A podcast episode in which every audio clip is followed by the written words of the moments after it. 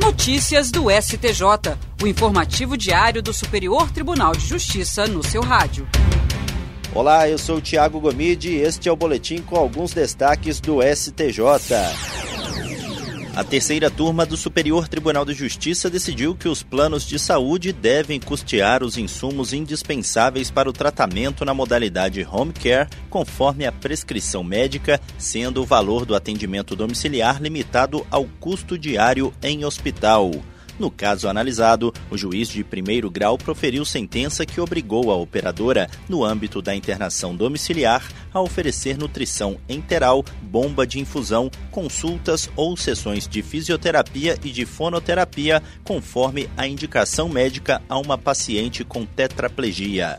A decisão, entretanto, não impôs ao plano de saúde a obrigação de arcar com fraldas geriátricas, mobílias específicas, luvas e outros itens que o julgador considerou de esfera particular. O Tribunal de Justiça de Mato Grosso do Sul negou o pedido de inclusão dos insumos. No STJ, o colegiado da terceira turma deu provimento ao recurso especial. A relatora, ministra Nancy Andrighi, lembrou que a jurisprudência do STJ considera abusiva a cláusula contratual que veda a internação domiciliar como alternativa à internação hospitalar. Para ela, a cobertura de internação domiciliar em substituição à hospitalar deve abranger os insumos necessários para garantir a efetiva assistência médica ao beneficiário, inclusive aqueles que receberia se estivesse no hospital. Para a ministra, a adoção de procedimento diferente representaria o desvirtuamento da finalidade do atendimento em domicílio e comprometeria seus benefícios.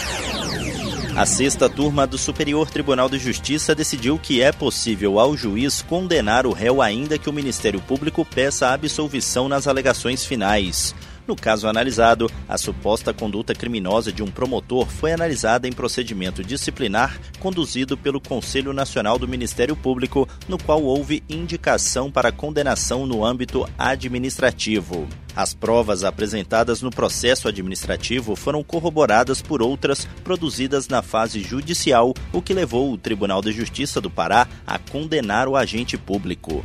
No STJ, o promotor requereu a anulação do julgamento, alegando que as provas utilizadas eram ilegais e que o pedido de absolvição do Ministério Público deveria ser acolhido. O colegiado da sexta turma negou o provimento ao recurso especial.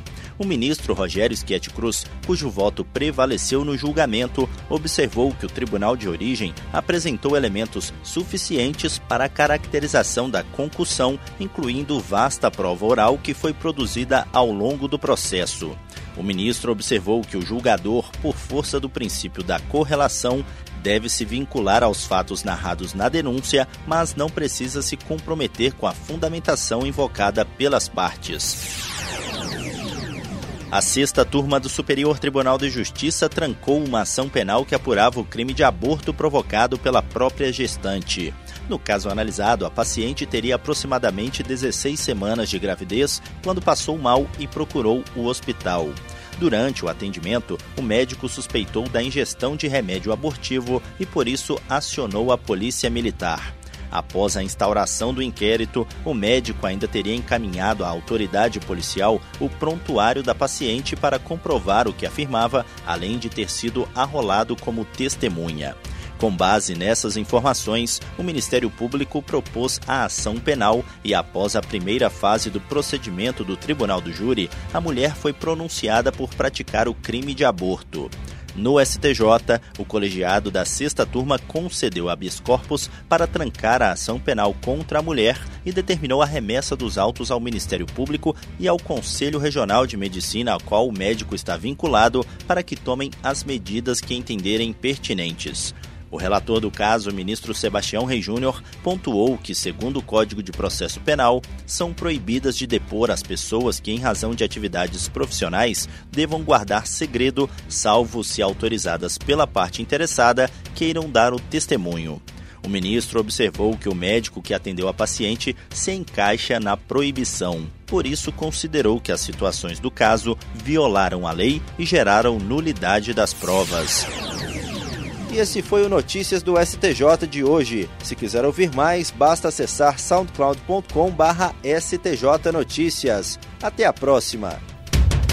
Notícias do STJ, uma produção da Secretaria de Comunicação Social do Superior Tribunal de Justiça.